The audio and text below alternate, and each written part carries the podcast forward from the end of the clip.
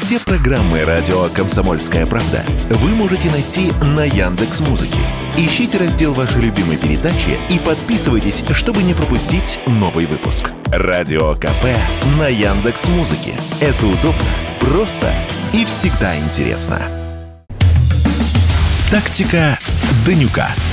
Никита Данюк и Владимир Варсобин подводят итоги недели и с оптимизмом смотрят в будущее. Здравствуйте, уважаемые слушатели и зрители радио «Комсомольская правда». Это «Тактика Данюка» в студии Никита Данюк и Владимир Варсобин. Владимир, я искренне вас Добрый приветствую. Вечер. Ну, всем же искренне отвечаю и рад, что мы снова в одной студии. Это очень взаимно. Я вам даже больше скажу, для того, чтобы совместить, э, собственно, снова э, э, значимость нашего дуэта и первую новость. Ваш, ваше возвращение, ну, вы вернулись, понятно, до этого, не конкретно сейчас, но, тем не менее, в программу «Тактика Данюка», кстати, у нас есть тактика, и мы будем ее придерживаться, оно такое же долгожданное и важное с символической точки зрения, как э, визит Си Цзиньпиня Ого, вот это сравнение. Да, да, в Москву, потому что это всегда символично, это всегда очень важно. И, собственно, предлагаю эту новость обсудить. Действительно, Си Цзиньпинь, вот буквально совсем недавно я это комментировал, стал впервые в истории э, председателем Коммунистической партии Китая, который был переизбран на этот пост, причем с широчайшими полномочиями э, в третий раз подряд. И вот с этими широчайшими полномочиями в условиях специальной военной операции, в условиях чуть ли не настоящей горячей войны Запада и России, ну, по большому счету, его первый и главный визит, пусть и официально как бы по приглашению Владимира Путина, а, состоится в нашу страну. Мне кажется, китайцы, которые используют именно символы, именно жесты, как некий знаете, такой э, дипломатический язык, ну, это отдельная цивилизация и так далее, безусловно, показывают не только расположение нам, но и показывают всему миру, что в этих условиях Китай рядом с Россией. Да, вы э, знаете китайский? Нет, к сожалению, нет. Не, ну, недостаточно талантлив, нет, потому что это прям... Я не про иероглифы вовсе говорю, я говорю про вот именно эти знаки. То есть, с одной стороны, вы совершенно правы, сам визит нельзя недооценивать, это международный визит, Россия, Россия Москва этим не избална, тем более такая гигантская страна, как Китай. Наш ожидаемый союзник – с другой стороны, э, знаете, что как официально называется сейчас этот визит в Москву э, в Китае? Как это было вообще объявлено в Китае? Как это вообще у них э, теперь называется? Там заявили, что это будет визит мира. Он да. так официально называется. Вы правильно сказали, что все, что говорит э, китайцы, не случайно. Это визит мира. То есть э, потом, возможно, идет такие новости, что будет э, онлайн-встреча э, китайского лидера с Зеленским. Такое впечатление, что вот это бравурное состояние, что к нам едет союзник, э, это, конечно, возможно, но еще возможно, что едет посредник. А это уже другая история, согласитесь. Слушайте, а вы знаете, в русском языке ведь слово «мир», как мы знаем, да, оно имеет несколько значений. И вот э, я сейчас, опять же, не хочу вдаваться вот в тонкости перевода с китайского языка, но, на мой взгляд, это визит про мир глобальный, а не про похабный мир, который, скорее всего, ну, я не знаю, многие могут иметь в виду. То есть некая попытка Китая приехать к нам, сказать, хватит, а, а, собственно, пытаться решить задачи специальной военной операции, все уже устали, мы устали, Индия устала, Запад и так далее. А Давайте как вы переводите тогда эту фразу Слушайте, мира? Да, все очень просто. Китай всю жизнь всегда выбирает вот этот путь э, такой э, очень аккуратный. Э, безусловно, история про специальную военную операцию и визит мира – это некий предлог, ну, собственно, глупо э, избегать именно этих тем, когда совсем недавно Китай анонсировал на весь мир Конечно. свой, ну, вот этот план, который был абсолютно в хамской манере э, вот так вот скомкан и брошен э, Си Цзиньпиню и китайским дипломатам в лицо со стороны Запада.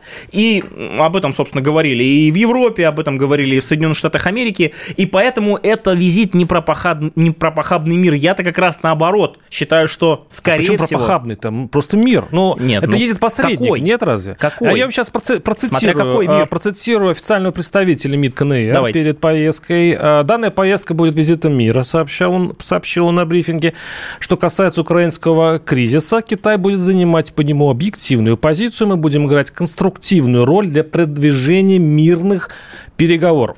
То есть это не мир как мир планета. Там все-таки четко сказали, что едет китайский посредник для того, чтобы найти мир между Россией и Украиной. Это их задача, если верить официальному представителю так Китая. Китай всегда это делает. Китай говорит про санкции, что да, мы, в общем-то, официально не очень хотим попадать под санкции Китая, но вместе с тем все мы прекрасно понимаем, что параллельно запускаются процессы масштабнейшие, благодаря которым в том числе и наша экономика не рухнула. Китай не хочет попадать под вторичные санкции Америки из-за экспорта наших энергоносителей, но при этом именно Китай, кстати, вместе с Индией сейчас, да, 70% там в первом квартале нефти закупил, благодаря чему наша казна пополняется. Китай всегда будет говорить, зачем что... Зачем едет он? Вот зачем? Объясните мне, вот какая ваша версия, Значит, зачем едет глава Китая? Я считаю, что, скорее всего, Си Цзиньпинь и Путин будут обсуждать э, сценарий мира, при достижении нашей победы. И вот для того, чтобы эту победу достигнуть, то есть действительно Китай э, ну, в полной мере не оказывал прям той помощи, в первую очередь, военно-технического характера, которую бы мог оказать, я в первую очередь говорю сейчас про снаряды, я, естественно, говорю про средства разведки радиоэлектронной. Я, естественно, говорю сейчас про э, ну, кучу вещей, которых у нас нет на фронте и которые есть в Китае. И вот я глубоко убежден, что на фоне вот, э, вот э, разгоняемой, опять же, в средствах массовой информации и блестящим китайским дипломатам истории, что мы едем э, разговаривать про мир, ну правильно, мир можно достигнуть путем победы России путем помощи а России. зачем нам нужен Китай в этом случае? Если мы и так достигнем таким образом мира, зачем нам Китай нужен? Нет, как раз ну, долго получается, прямо скажем, сложно получается. Это же тоже нужно признать. Да, и Китай прекрасно понимая, что это блестящий инструмент и блестящая возможность вот то доминирование Запада на Украине начать рушить, а в принципе это уже происходит, потому что сам факт специальной военной операции – это смена вообще глобальной парадигмы, да, международных отношений и так далее – будет сейчас вместе с Путиным так. выстраивать ту самую ось, опять же, не обязательно быть э, юридически военно-политическим союзником для того, чтобы этот мир достичь, и при этом выгода от нашей победы, естественно, как, досталась Китаю. Каким образом все-таки? Э, поставка вооружений, экономическая помощь. Да. Да. Экономическая помощь заключается в первую очередь в обсуждении, э, ну, собственно, торговли энергоресурсами. И это, кстати, э, фактически заявляется да, официально. официально да, да. Да. да. Военно-техническое сотрудничество тоже заявлено абсолютно официально. Не будем забывать, что даже еще до специальной военной операции Китай всегда был страной, куда мы экспортировали нашу, э, собственно, продукцию ВПК. Сейчас настало время, на мой взгляд, когда вот этот, это движение можно немножко в другую сторону развернуть.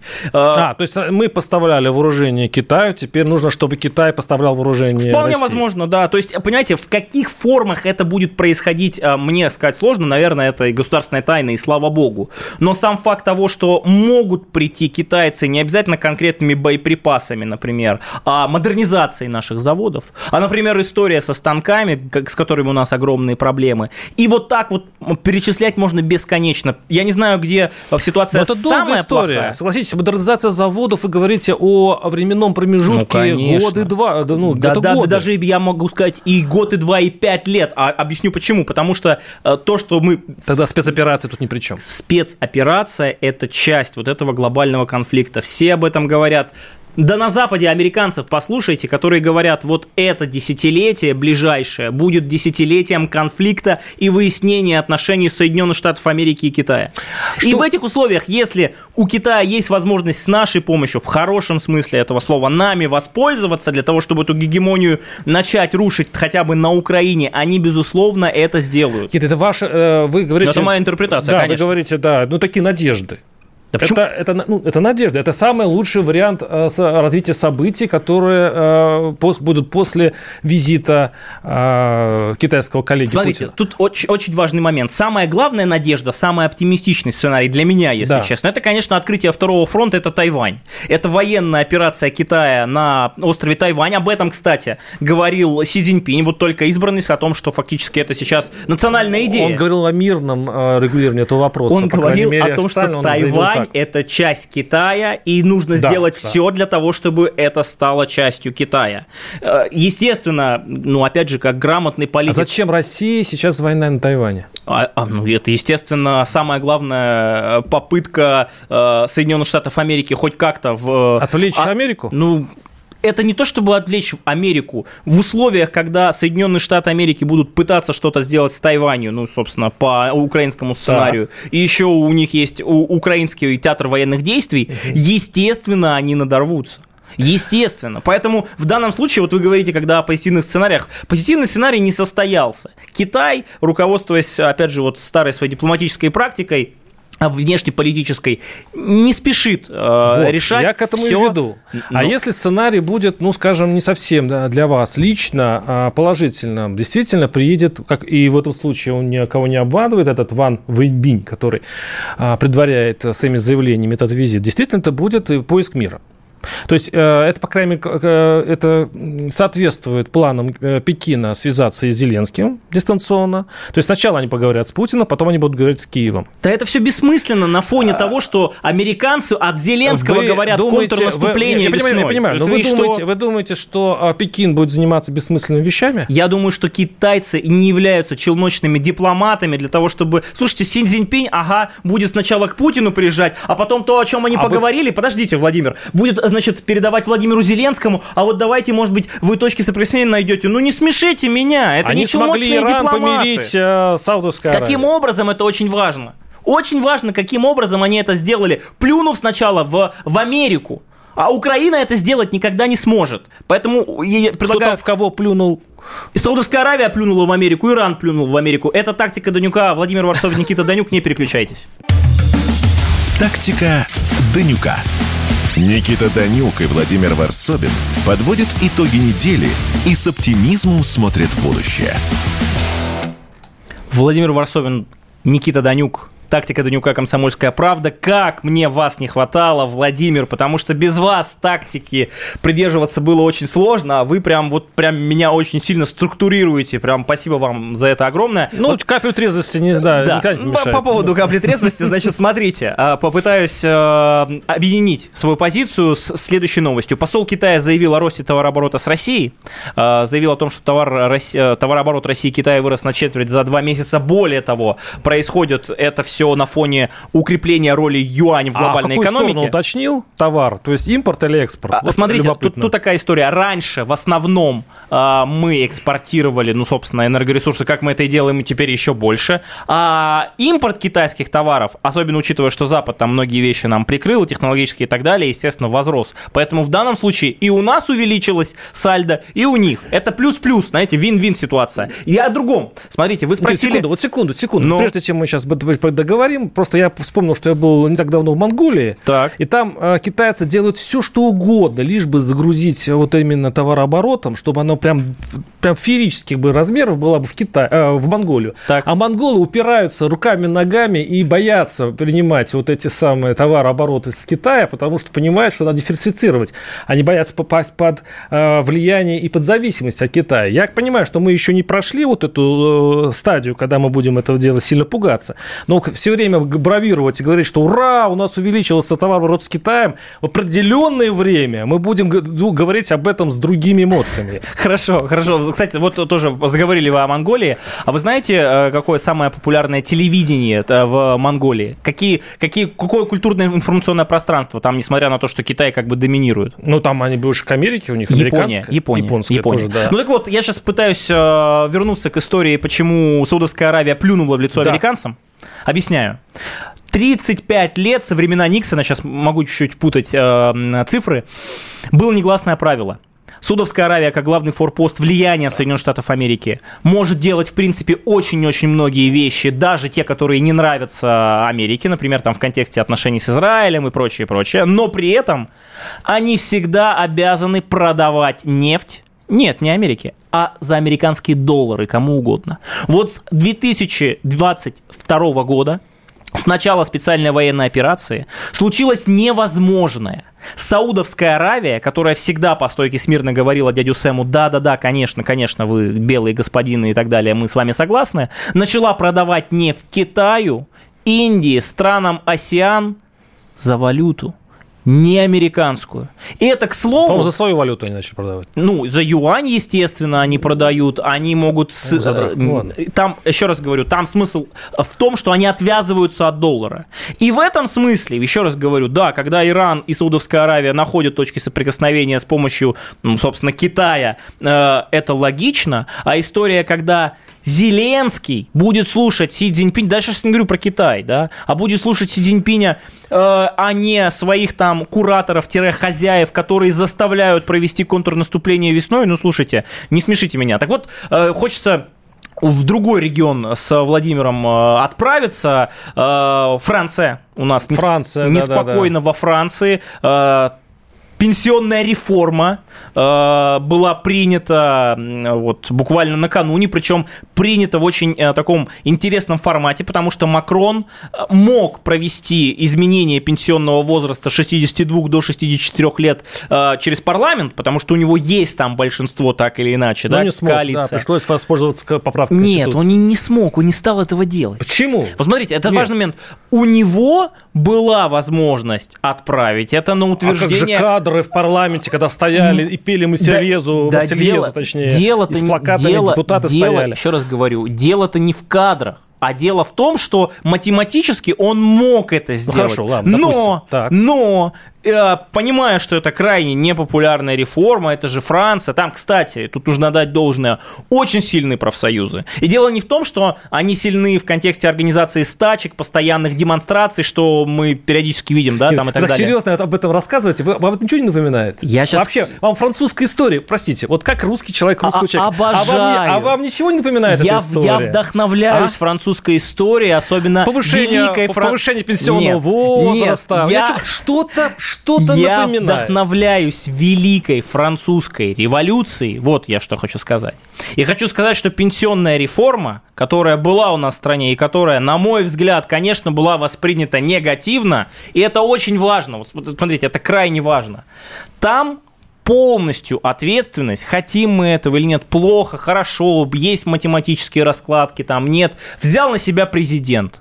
Он взял, он не побоялся этого сделать. Да, да, вот есть такая ситуация. Да, это сказалось в каком-то смысле там на его рейтинге. Потом, естественно, произошло произошел отскок обратный, а в случае Макрона исключительная трусость, вот это по не поправка даже как, а э, вот эта лазейка, да, которая позволяет непопулярную пенсионную реформу в обход парламента, да, сделать, который так или иначе он все равно контролирует. Почему, опять же, это происходит? Потому что каждый раз, когда эту тему обсуждают, ну, разные силы политические, ну, нечего сказать. У нас при всей непопулярности пенсионной реформы, я помню, справедливая Россия, коммунистическая партия Российской Федерации, ЛДПР и так далее, по-разному можно относиться к их оппозиционности, да, я сейчас тоже не хочу именно это обсуждать, они сказали нет. И каждый из них, ну там почти каждый, объяснил почему. Вот в случае, значит, Франции, прекрасной республики, опять же, истории, которой я лично вдохновляюсь, обожаю период Великой Французской революции, великий и трагичный одновременно, я могу сказать, что вот так вот измел, измельчали. И ну, вообще я, Макрон... Я все жду, я жду, когда вы, вы все-таки вы э, скажете эту фразу. Ну, Никита, вы подождите, вы, вы, вы, вы же должны были сказать... в отставку, не, не, ну, вот конечно, это, конечно, конечно. вот это я Выйти скажу. на Красную площадь, сказать, сказать президента долой, Макрона имеет. Макрона, как, как в анекдоте, это, помните? Да, да, да, да. Но вы же ничто, ничего не говорите по поводу разницы в том, как среагировало российское общество, как, как вообще-то говоря, повели себе люди в России и как повели себя люди во Франции. Вот, вот мне интересно ваша точка зрения, зрения. Почему, когда в России всем было понятно, что это совершенно, ну, это бесчеловечная была на самом деле реформа. Потому что дожить в России до пенсионного возраста намного сложнее, есть подозрение, чем во Франции. Почему у нас все свелось, ну, каким-то там небольшим демаршем, нескольких депутатов и так далее. Как будто людям было, ну, немножко все равно. Возможно, там молодые люди не заступились за стариков. А вот сейчас, если посмотреть на Париж, там молодые люди, да, жгут машины, да, они там ведут себя очень... Они, не, не, это они очень неправильно они, себя ведут. Они жгут они... машины и попадают под лютейшие дубинки да, полиции французской. Да, да. У нас такого не было. А, вот такое ощущение, что им не все равно. Слушайте, а, вот, вот, вас, вот, вот, вот, вот этот темперамент, разница темперамента русского и французского, как вы объясните? Истории нашей, у нас разные цивилизации, у нас разный культурный форм, код у нас разный. И опять же, я считаю, что пенсионная реформа в э, тех условиях, которые у нас была, конечно, она была непопулярна. Но в, у нас, когда происходят такие вещи, я еще конечно, был совсем студентом, но тем не менее, помню же достаточно острую реакцию общества на отмену льгот. Помните, да? Это Монетизация. Тоже. Монетизация льгот, да. да. Тоже то, то же самое было. Но у нас вот вся эта история, она направлена не на деструктив. Простите? Ну, ну, у нас нету в культуре нашей просто, э, я не знаю, переворачивать Вы это автомобиль. деструктивом? Подождите, когда выходят молодчики, даже с правильными какими-то лозунгами, опять же, с точки зрения социальной справедливости, но когда это заканчивается, давайте посмотрим, как э, проходят всевозможные стачки, забастовки, погромы во Франции. Это заканчивается, э, значит, не просто там стекла бьют, да, поджигают машины, огромное количество пострадавших, ну, у нас культура другая. Но они добиваются своего. У... Подождите, прошлый раз, Где же они это сюда оранжевые жилеты, когда оранжевые жилеты... Ничего не добились. Возмут... Они добились. Чего? Отмена вот этих а, повышений, я уже забыл там чего, повышение там, а, по-моему, на каких-то несколько пенсов. А, я забыл, просто, по-моему, по-моему, снижение на цен на бензин. Приняли их там все, Владимир, вы что, не помните? Там лидеров, вот в том-то и дело. Они приняли, но приняли. они пошли навстречу э, народу. Они знали, какой социальный протест внутри. Так нет, в том-то и дело. Они сначала это сделали, а потом отмотали обратно. Тоже состоялось это повышение состоялось. В этом-то и ну уж простите за такой мой сленг, в этом и прикол. Да, вот этому, может быть, даже нужно с точки зрения состоялось технологий. позже, наверное. Ну, состоялось... Это надо сейчас проверить. Оно, оно состоялось позже, но в этом, наверное, нам нужно поучиться. Почему, как Запад работает с обществом. Протесты, протесты, протесты, в том числе деструктивного характера. Идем вроде мы на попятную, вяжем, значит, лидеров протеста, я не знаю, знаете, да, что случилось с желтыми жилетами, которых просто вот так вот скрутили в бараний рог и так далее. Значит, э, подавили всю эту историю и через какое-то время, когда уже не было таких лидеров активных, вернули все, что обратно. У нас культура политическая другая. Слушайте, плохо это и хорошо я не могу сказать. Я могу сказать, что ответственность лидер страны, республики должен брать на себя. В случае Путина это он взял это на а... себя, это отразилось на его рейтинге. Да, решение э, непопулярное. В случае Макрона, да. ну, слушайте, на ну, самом деле, по поводу оранжевых жилетов, там, желтых, оранжевых, кстати говоря, все путаюсь в этих цветах, надо, конечно, посмотреть э, судьбу их лидеров и судьбу тех законов или повышений, которые вот они протестовали. Вот, действительно, я еще не готов, надо смотреть. Но мне любопытно, что вот наши, э, ну, скажем так, не вы конкретно, а там пропагандисты, которые сейчас раскручивают французскую историю, они вот действительно, у них как будто амнезия, они забывают, про что... нашу реформу. Про нашу ну, реформу. это бред, конечно, это бред. Это вот удивительно, они там говорят, вот, и так сладострастно, они описывают. Владимир, вот прошу эти... прощения, тактика Данюка, комсомольская правда, про пенсионную реформу не забывает. Вернемся в следующей части. Тактика Данюка. Никита Данюк и Владимир Варсобин подводят итоги недели и с оптимизмом смотрят в будущее. Радио «Комсомольская правда» в студии Владимир Варсобин и Никита Данюк. У нас есть тактика, и мы будем ее придерживаться. Кстати, об этой тактике, а, немножко Вы новой тактики. придерживаться. Ну, мы будем придерживаться. Хорошо. Вот, о, о тактике новой. Да. А, попросил а, наш президент, по сути, когда обращался к российскому бизнесу, ну а как новая? Может быть, наконец-то она заработает, а именно, значит, попросил не выводить деньги в офшоры, а тратить их во благо народа. И у нас, кстати, есть синхрон Владимира Путина с этого заседания. Давайте послушаем. Вы знаете, я часто, э, ну мы же со многими здесь многие годы знакомы, и часто очень слышал, ну, там надежнее. А теперь... Ну, так иронично пошутил президент. Я думаю, что многие... Там, кстати, я смотрел именно ролик вот этот, да, там многие посмеялись, но камера еще выхватила там прям несколько лиц, там несколько рядов. Мрачных. Которым было не очень смешно. Слушайте, э, вот э, очень интересная тема. Почему? Я всю жизнь был апологетом а, цитаты а, классика о том, что капитал не имеет отечества. Как оказалось, и вот специальная военная операция, она продемонстрировала, что капитал имеет отечество. И лучше бы этому капиталу находиться у себя в отечестве. Потому что, как оказывается, русский паспорт, русская принадлежность и прочие вещи, которые до э, специальной военной операции были совершенно не важны. Потому что на Западе неприкосновенность частной собственности, неприкосновенность капиталов. Помните, сколько в Лондон приезжало наших олигархов, покупало там, значит, и клубы, и э, апартаменты, и дворцы там букингемские и прочее, и прочее, и прочее, и Лондон создавал условия для этого. А потом оказалось, что никакие законы, никакие понятия, никакое англосаксонское право на русских не распространяется. И тут, с одной стороны, хочется сказать, Владимир Владимирович, так может быть, э, что просить-то их? Давайте как-то, ну, национализация там, я не знаю, я уж не буду про экспроприацию говорить, но в условиях мы живем рыночной экономики, капиталистического общества, где с капиталистами нужно считаться, и наш президент это делает, он, слава богу, абсолютно здравомыслящий, здоровый в этом смысле человек, потому что развязывать войну еще олигархам внутреннюю в условиях специальной военной операции, что-то мне подсказывает, наверное, не самая интересная идея с точки зрения, ну, там, целеполаганий, да, успешных каких-то. Поэтому, ну, вот в очередной раз, ребята, помните, я вам говорил по поводу э, того, что э, нужна национализация элит, по поводу того, чтобы была амнистия, там, капиталов и прочее.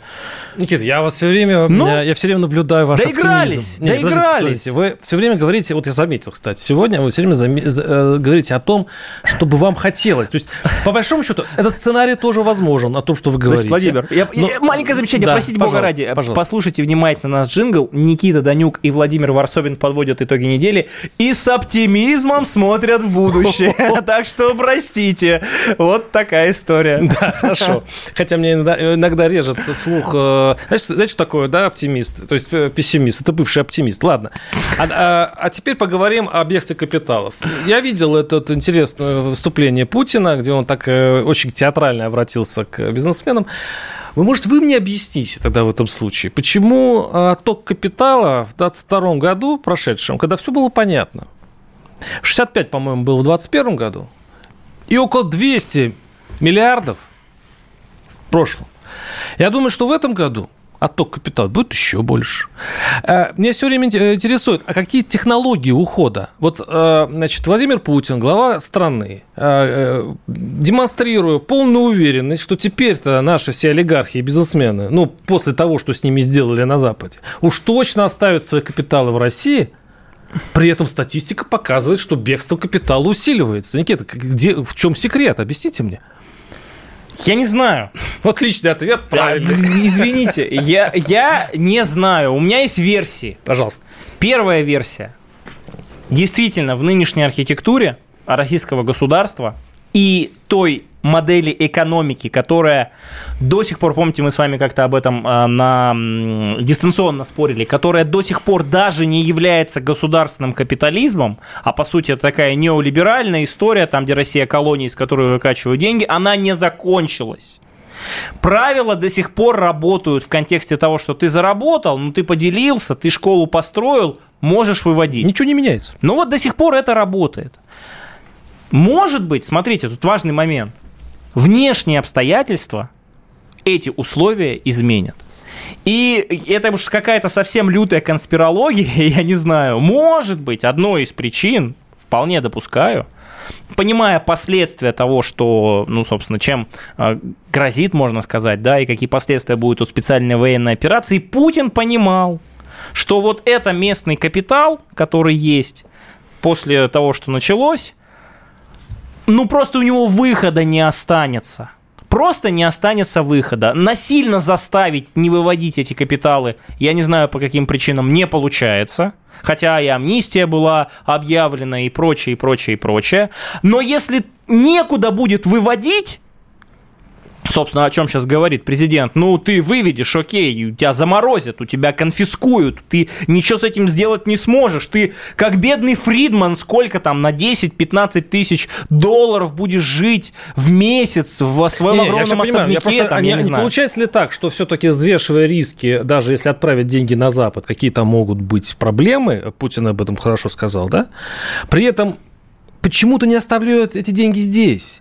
Может быть, проблема в, ну, как бы в инвестиционной привлекательности. Может быть, они боятся, что здесь больше местных силовиков, чем западных силовиков. Mm. Может быть, ну, почему-то в России не держат эти капиталы.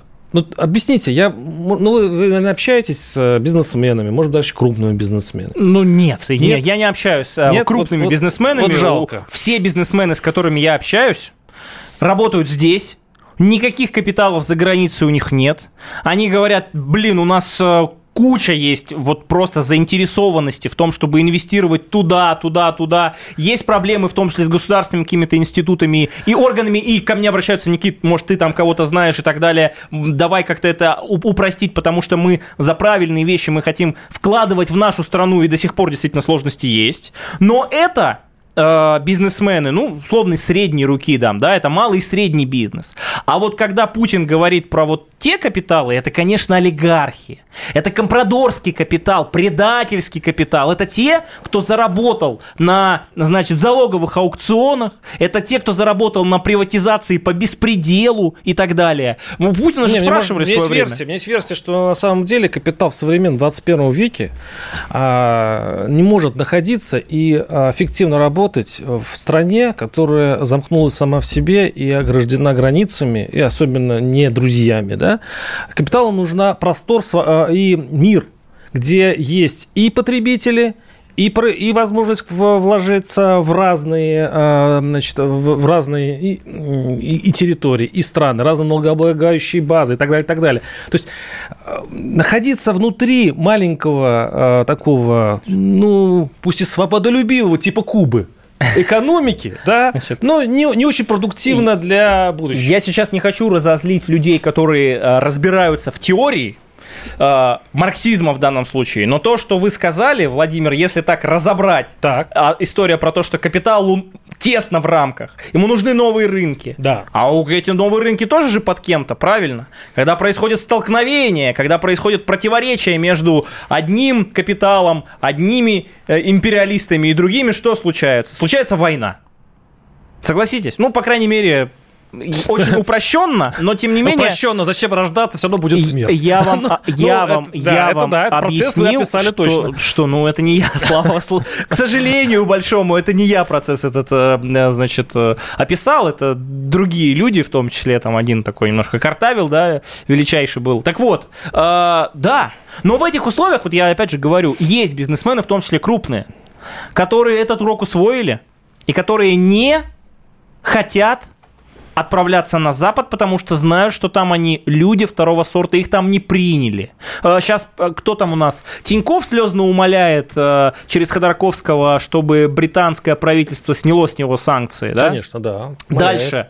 История, история с экстремистской организацией ФБК и Волков, который там отмазывал у Еврокомиссии или у кого там. Но значит... не бизнесмен сейчас. А, вы имеете в виду Авина? Авина и Авин, да, да, да. Фридмана, Альфа-Групп, Альфа конечно. Да. Ну, то есть, как как бы я уверен, что в скором времени сменят владельцев, ну, как бы тут без вариантов, что называется. Вот эти люди, это не... Подумать бы, как бы сделать нашу страну такой, из которой не хотелось бы бежать.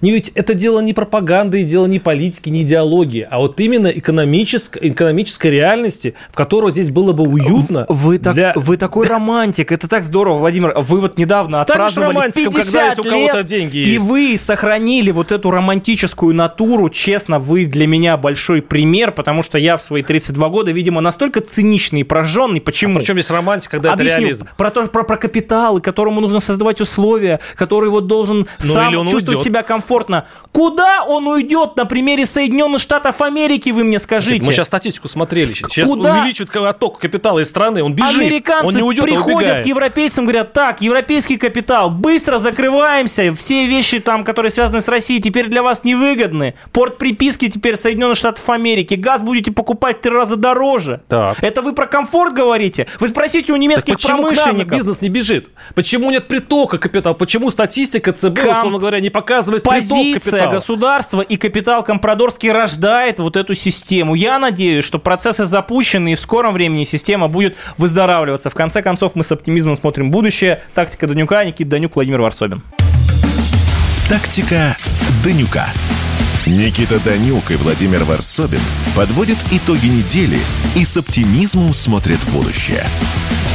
Радио «Комсомольская правда», Владимир Варсобин и Никита Данюк. Это «Тактика Данюка». Ну что, у нас последняя часть. Да, давайте, давайте по-честному, да, Никита? Давайте. Да, мы сейчас только что говорили о а, на нашем, значит, э, как это называется, инвестиционном климате, да, из которого почему-то бегут деньги. Пожалуйста, председатель комитета России Александр Бастрыкин предложил вернуть конфискацию имущества в качестве одного из возможных уголовных наказаний. И- Наконец-то. Вот, Вот смотрите, тут, понимаете, пожалуйста. тут э, вот, вот вам социологическое исследование небольшое. 98% российского общества, я в том числе, говорят, да, наконец-то, коррупционеры, которые наворовали. Э, Надеемся, что, э, естественно, все, что будет конфисковано, вернется народу, а не кому-то там еще, я не знаю, как с точки зрения... Сейчас этих- был форум бизнеса, Но- где- на котором выступал Владимир Владимирович. ну, подождите, и вот 2%, Да. вот как раз 2%, может быть, даже меньше, которые либо уже на чемоданах, либо вообще там такие, Да не- ой, опять, блин, Ну, еще конфисковывать Я не знаю, имущество где у вы нас взяли начнут. это 98,2, ну, это надо смотреть у социологов. Здесь главное, как, к чему, с чем э, идет, бизнесмены идут, пришли к Путину. Путин пришел к, э, к ним с чем? Ребят, давайте развивайтесь, на вас надежда, э, деньги нужны, э, экономика нужна и так далее. На что им отвечают бизнесмены? А мы, говорит, уже лет, не знаю, много лет уже просим, декриминализ- де- э, короче, убрать часть, смягчить часть уголовных статей, перевести некое нарушение в административную. Почему? Потому что силовики очень жутко прессуют бизнес. И от этого, дескать, вот проблема у нас с инвестиционным климатом. Мы с вами сейчас обсуждали буквально 10 минут назад. Э, И сейчас э, Бастрыкин говорит, не-не-не, мы сейчас наоборот, никакого инвестиционного климата, мы сейчас будем их просто потрошить и э, конфисковывать имущество. Что хочет добиться сейчас Следственный комитет, который выходит э, с таким предложением, Никита? Вот, мне, вот, вот- вот что он хочет? Сейчас нам нужна экономика, нам нужно развитие, нам нужны раз, зарплаты, нам нужно насыщать бю- бюджет, у которого большой дефицит. Мы будем конфисковым имуществом э, этот э, латать дыры? Объясните мне. Я не знаю, вот э, любую новость возьмите, любую новость возьмите, и Владимир блестящим мановением мысли превратит ее, ну, в то, что э, у нас одни дебилы какие-то везде, которые эти инициативы продвигают и так далее. Стоп, подождите, а я, хотите я должен- социологический опрос по этому Я поводу? должен- Большинство я- скажет да. Я, дол- я должен тут прояснить немножко. Значит, что говорил Бастрыкин? Он что сказал? Так, у нас тут бизнесмены, э, на- нажравшиеся, зажравшиеся.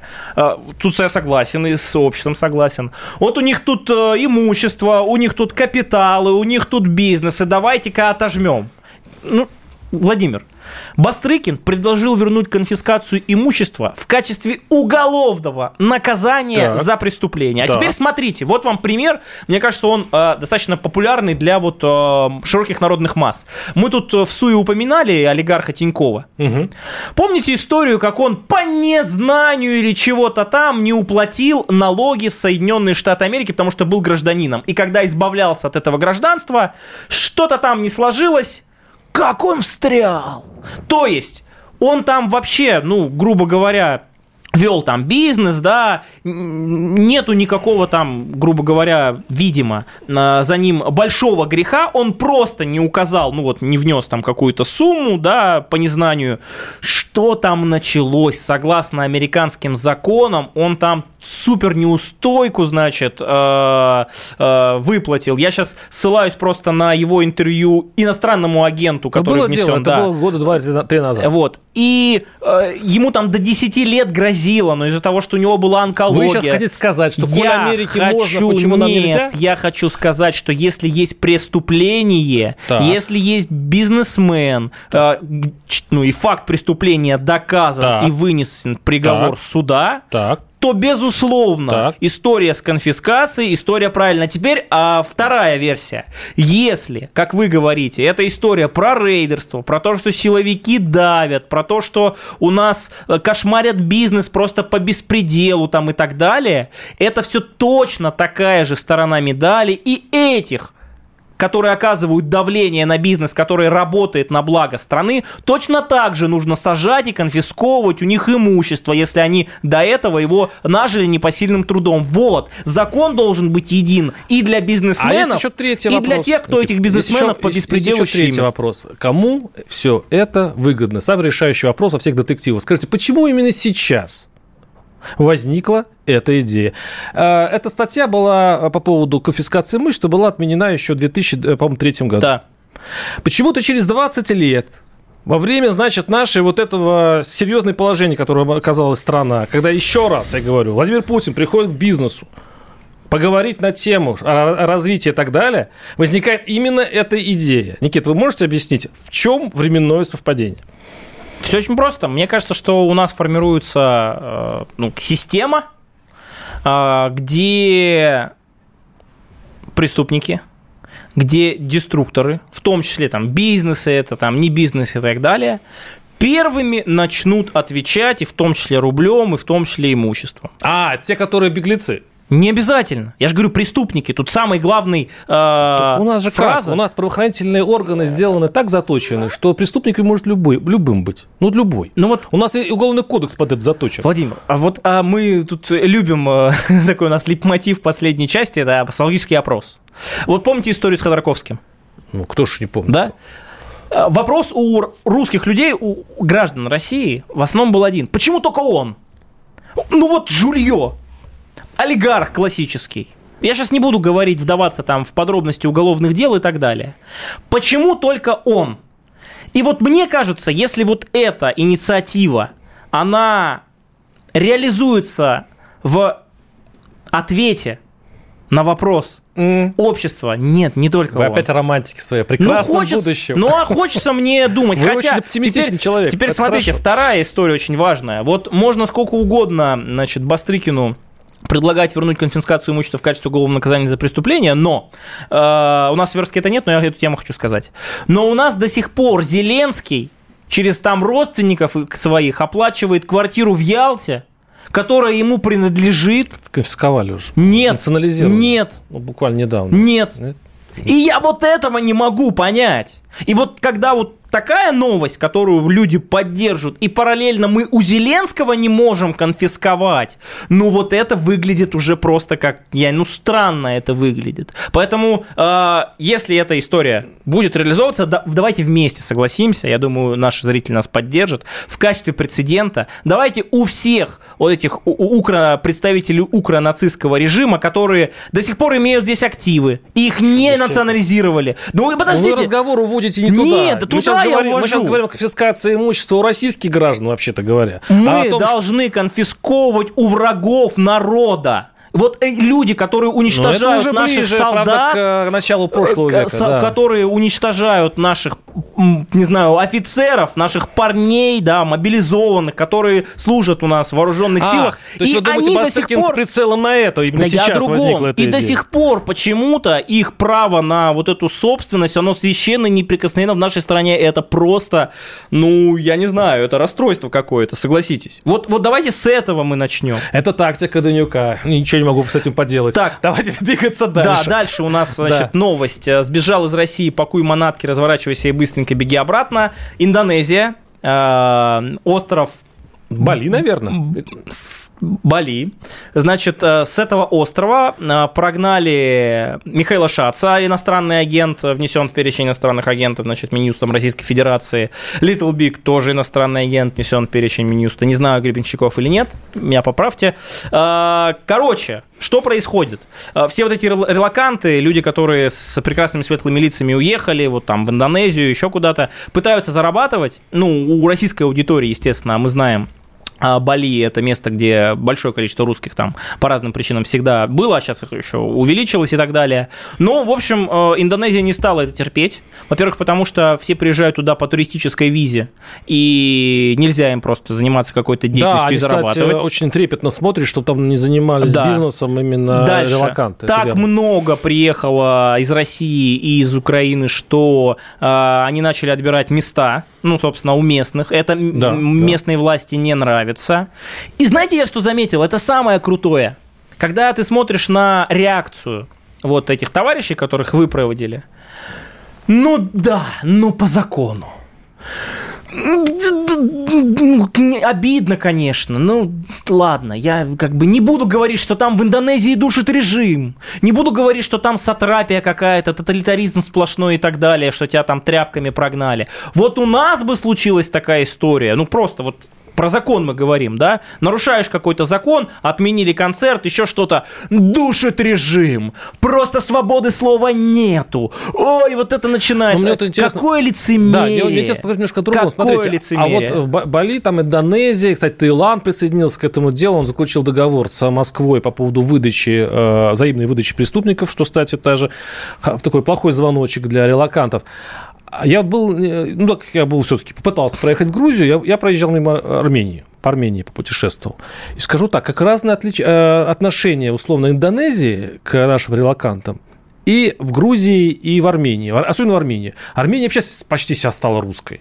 И армянские власти, наоборот, они а, к этому относятся очень э, спокойно и даже, и даже благодарно, потому что, по-моему, 10 или 11 процентов ВВП сейчас выросло в Армении, и часть из них принесли релаканты. То есть разная совершенно политика. Я думаю, что тот же самый Гребенщиков, будь он там э, агент или не агент, он хорошо бы сейчас проехал Может. по Армении. Как, как а он проедет, разница? узнаем на следующей неделе. Тактика Данюка, Владимир Варсобин, радио «Комсомольская правда». Тактика Данюка. Никита Данюк и Владимир Варсобин подводят итоги недели и с оптимизмом смотрят в будущее.